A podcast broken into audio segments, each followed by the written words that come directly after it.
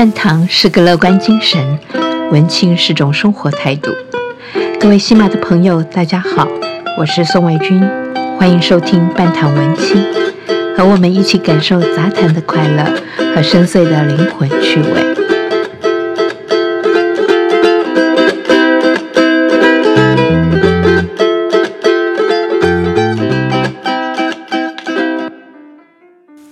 各位西马的朋友，大家好。我是宋卫军，欢迎收听今天的半堂文青。今天我们要聊的主题是火锅与诺贝尔文学家。冬天是吃火锅的季节，亲朋好友们围坐一桌，望着向上蒸腾的热气，锅里滚滚的高汤，丰富的新鲜食材，每次筷子伸到锅里，都有种小小的彩蛋的乐趣。这块肉熟了吗？这个蛋饺是否还要再炖入味些更好吃呢？火锅的种类也有很多种，有汤底清淡的东北的烟囱紫铜炉涮羊肉、酸菜白肉锅，浓厚汤底的四川麻辣锅、重庆干锅、贵州一带的酸汤鱼锅，以吃闻名的广东，还有汕头沙茶火锅。如果闲来无事，拟定一个冬季的火锅小计划，每个礼拜换一个品类，感觉就好像大江南北走了一回，冬天也微笑说再见了。吃火锅自行调配的酱料也是另一个亮点。曾经随意走进北京灯市口一家火锅店，酱料桌上有二三十个小钵，盛着翠绿的现切青葱。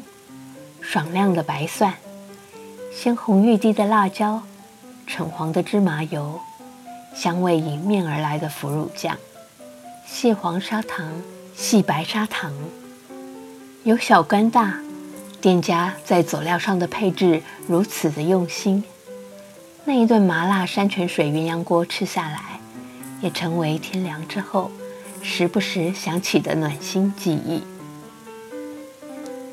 梁实秋先生在他的散文《胡适先生的二三事》也曾经提到火锅。他写道：“胡先生住在上海吉斯菲尔路的时候，有一回请新月社一些朋友到他家里吃饭，菜是胡太太亲自做的徽州著名的一品锅，一只大铁锅，口径差不多有一英尺。”热腾腾的端了上桌，里面还在滚沸。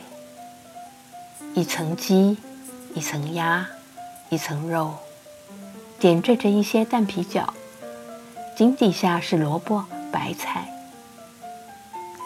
胡先生详细介绍这一品锅，告诉我们这是徽州人家待客的上品，酒菜、饭菜、汤都在其中矣。光看着梁先生叙述的文字，就觉得齿颊生津，鲜味十足。